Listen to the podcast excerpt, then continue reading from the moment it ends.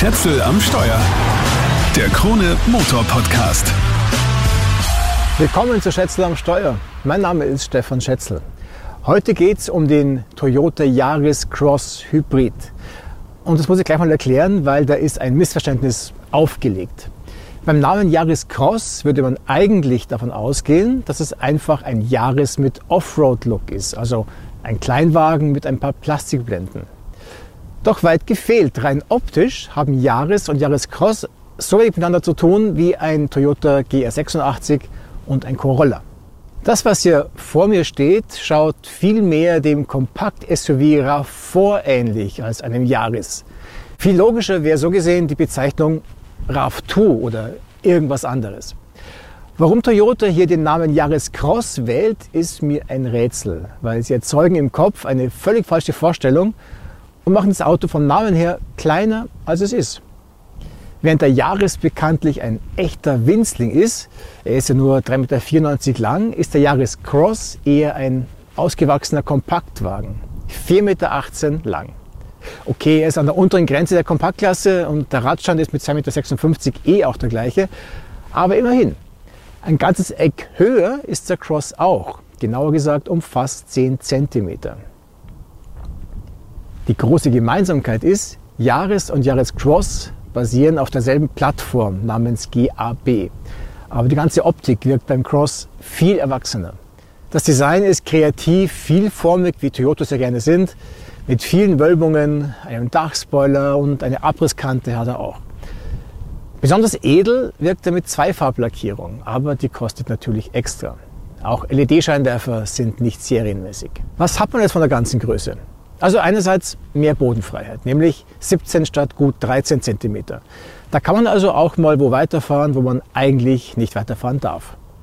Aber vor allem hat man mehr Kofferraum. Der Heckdeckel geht hier in der Premier Edition per Fußklick auf, jedenfalls wenn man Glück hat. Das geht nicht immer so wahnsinnig gut.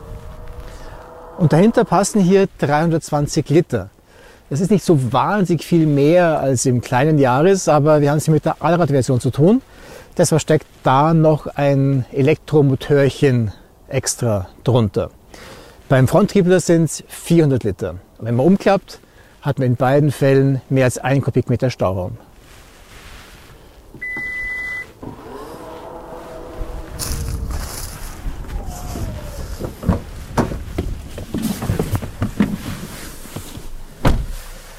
Im Innenraum sitzt sich im Jahrescross nicht wesentlich besser als im Jahres. Ich habe hinter mir einigermaßen Platz, vor allem die Kopffreiheit ist sehr okay. Und an den Knien hole ich mir auch keine blauen Flecken. Wirklich viel Platz ist aber dann doch nicht. Auf Dauer setze ich doch lieber vorn. Die Füße hier unten rauskriegen ist gar nicht so leicht.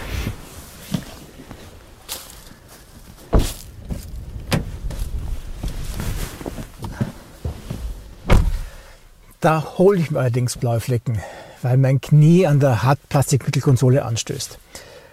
Apropos Hartplastik. In Sachen Materialauswahl und Anmutung darf man nicht allzu wählerisch sein, obwohl der Testwagen mit Premier Edition Ausstattung immerhin 36.000 Euro kostet. Das sieht man eben von außen an, von innen eher nicht. Zur Billiganmutung passt auch die hakelige, echt schwierige Sitzlehnenverstellung. Innen schaut der Yaris Cross dem Yaris deutlich ähnlicher als außen. Im Detail unterscheidet er sich dann aber doch. Der Tacho ist hier serienmäßig ein buntes Digitaldisplay. Das ist okay und tut nicht weh. Im Gegensatz zum Zentraldisplay bzw. dem ganzen Drumherum, das ich hier im top ausgestatteten Testwagen habe. Da ist nämlich der Lautstärkeregler verschwunden. Stattdessen sind da jetzt zwei Tasten zum Laut- und Leiserstellen. Das ist zwar immer noch besser als Touch-Elemente oder Touch-Slider bei anderen Marken, aber schlau gelöst ist das nicht, weil um den Ton abzuschalten, muss ich dann doch auf eine kleine Touchfläche am Display tippen. Die ist aber nicht immer da. Zum Beispiel, wenn ich gerade das Radio im Vordergrund habe. Und am Lenkrad habe ich auch keine Mute-Taste. Aber immerhin auch zwei Tasten für die Lautstärkeregelung. Insgesamt ist die Bedienung nichts für Feinspitze aber man kann sich zurechtfinden mit dem Menü und so. Und was dem Hersteller hoch anzurechnen ist, es gibt echte Regler für die Klimatisierung. Solche Basics sind mittlerweile nicht mehr selbstverständlich und man muss sie lobend erwähnen, finde ich. Und noch was ist ungewöhnlich gut. Man kann die Displayhelligkeit einstellen und das Display auch ganz leicht abschalten. Man muss sich also nachts nicht ständig zwangsblenden lassen. Okay, genug der Vorrede. Ich starte den Boliden. Der Motor springt normalerweise noch nicht an. Das macht er erst, wenn ich losfahre oder noch ein bisschen rumstehe oder wenn es wirklich richtig kalt ist. Das ist ja die Hybridversion und zwar die mit Allradantrieb. Ah, jetzt kommt der Motor. Jetzt darf man sich den Allradantrieb aber nicht so vorstellen wie in einem normalen Auto oder vielleicht sogar wie im Rallye-Sportler Toyota GR Jahres. Hier im Jahres Cross Hybrid AWDI sitzt an der Hinterachse ein extra Elektromotor mit sagenhaften 3,9 Kilowatt. Oder sagen wir 5,3 PS, das klingt nach mehr. Mehr als eine Anfahrhilfe im Winter ist es also nicht. Vor allem, weil die Systemleistung durch den Extramotor nicht steigt. Die beträgt 116 PS und fertig. Genauso wie im Fronttriebler und genauso wie im grundsätzlich frontgetriebenen Jahreskleinwagen. Ob man das unbedingt haben muss, sei dahingestellt, weil das Ganze hat auch Nachteile. Auf die komme ich gleich. Zunächst zum Antrieb an sich. Um das nächste Missverständnis auszuräumen, das ist kein Plug-in-Hybrid mit einer riesen Elektroreichweite, sondern ein Vollhybrid mit einer Mini-Lithium-Ionen-Batterie, die man nicht extern aufladen kann. Dafür wiegt sie nur 27 Kilogramm. Der Hauptantrieb besteht aus einem 92 PS starken 1,5 Liter Dreizylinder Benziner und einem 80 PS Elektromotor, die über ein Planetengetriebe verbunden sind. Die Kraftübertragung passiert stufenlos und das Getriebe steuert den Kraftfluss aus dem Benziner und aus dem Elektromotor bzw. über den E-Motor zurück in die Batterie. Das passiert beim Rekuperieren, also wenn ich vom Gas gehe, oder auch während der Benziner das Auto antreibt.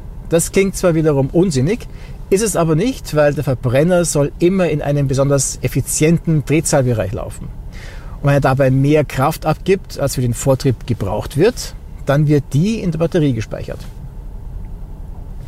Das macht den Hybrid in der Stadt so sparsam. Aber auch dazu komme ich später. So, und jetzt kommt beim Allradler noch ein 5 PS Motor an der Hinterachse dazu. Damit ist der Yaris Cross als B-Segment-SUV mit Allrad schon eine Besonderheit. Aber 3,9 Kilowatt, das ist gerade mal doppelt so viel, wie mein Küchenmixer hat. Dass das in Sachen Vortrieb nicht wirklich was bringt, liegt auf der Hand. Außer es liegt Schnee, okay. Tatsächlich ist der Allradler in der Beschleunigung lahmer als der Fronttriebler. Der braucht von 0 auf 100 11,8 statt 11,2 Sekunden. Keine Ahnung, ob das nur an den 70 Kilo mehr Gewicht liegt. Noch ein Nachteil, der Allradler ist fast 3000 Euro teurer genau gesagt 2700 Euro teurer. Das wiederum kann auch an der anderen Hinterachse liegen. Statt der Bundlenkern gibt es hier eine Doppel-Querlenkerachse. Ob ihr das beim Fahren merkt? Keine Ahnung. Das müsst ihr im direkten Vergleich rausfinden. Tatsache ist, es gibt am Fahrwerk nicht wirklich was auszusetzen. Es ist zwar straff, aber durchaus komfortabel. Und zwar auch so komfortabel, dass man ungebremst über Holperschwellen drüber brettern kann. Auch die Lenkung passt. Direkt genug, aber nicht nervös und auch gefühlvoll genug, sodass man entspannt und intuitiv fahren kann. Zurück zum Antrieb. Der hat mich im kleinen Jahre sehr begeistert, weil der echt spritzig ist, aber trotzdem extrem sparsam. Den habe ich in der Stadt mit unter 4 Litern gefahren. Beim Jahrescross schaut die Sache anders aus. Ich komme hier im Stadtverkehr auf 5,5 Liter. Das ist fast die Hälfte mehr als im Jahres. Und wie gesagt, da rede ich nur vom Stadtverkehr.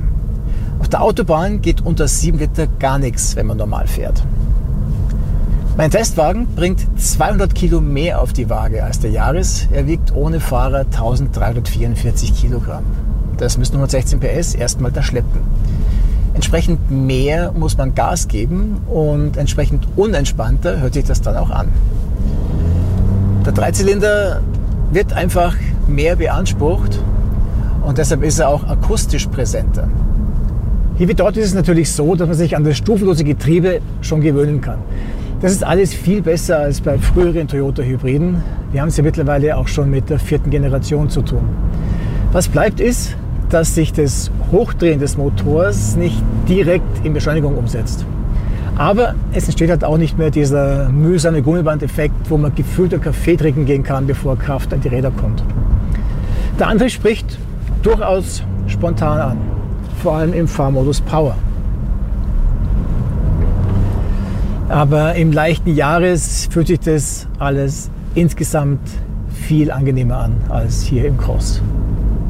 Das muss man wollen und man muss sich auch leisten wollen. Und damit bin ich beim Geld. Der Testwagen kommt, wie erwähnt, auf 36.000 Euro. Mit wirklich guter Ausstattung. Er hat einen ganz gut funktionierenden teilautonomen Fahrassistenten und auch ein echtes Head-Up-Display. Auch mit dabei sind unter anderem 18 Zoll Felgen und ein JBL Soundsystem, das allerdings kein Highlight ist. Basispreis für den frontgetriebenen Yaris Cross Hybrid ist 25.000 Euro. Da hat man dann aber nur Halogenscheinwerfer, aber immerhin eine Klimaautomatik. Für die Allrad-Version werden mindestens 33.000 Euro fällig. Wer zwar den Yaris Cross haben will, aber kein Hybrid, für den gibt es auch einen reinen Verbrenner mit 125 PS und 6-Gang-Getriebe. Allerdings ist der nur in den schwächsten Ausstattungsversionen zu haben. In der Basisversion um 20.000 Euro gibt es dann nicht mal ein Radio. Zeit für ein Fazit. Mit dem Antrieb taugt er nur als Stadtfahrzeug. Und da ist der Kleinwagen Jahres einfach der bessere Cityflitzer. Vor allem ungleich sparsamer. Und wenn es um das bessere Platzangebot geht, das ist so viel besser auch wieder nicht. Und ab 33.000 Euro kriege ich auch schon den Toyota RAV4 Hybrid. Halt dann nicht so gut ausgestattet und er schaut auch ein bisschen langweiliger aus. Also so wirklich erschließt sich mir der Sinn des Toyota Yaris Cross Hybrid speziell als Allradler nicht. Und das liegt nicht nur am Namen. Das war's für den Moment. Wenn dir der Podcast gefallen hat, dann abonniere den Kanal doch bitte. Schätzel am Steuer, den Krone Motor Podcast, gibt überall da, wo es Podcasts gibt. Ciao, bis zum nächsten Mal.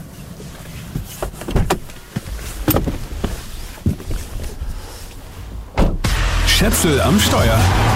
Der Krone Motor Podcast.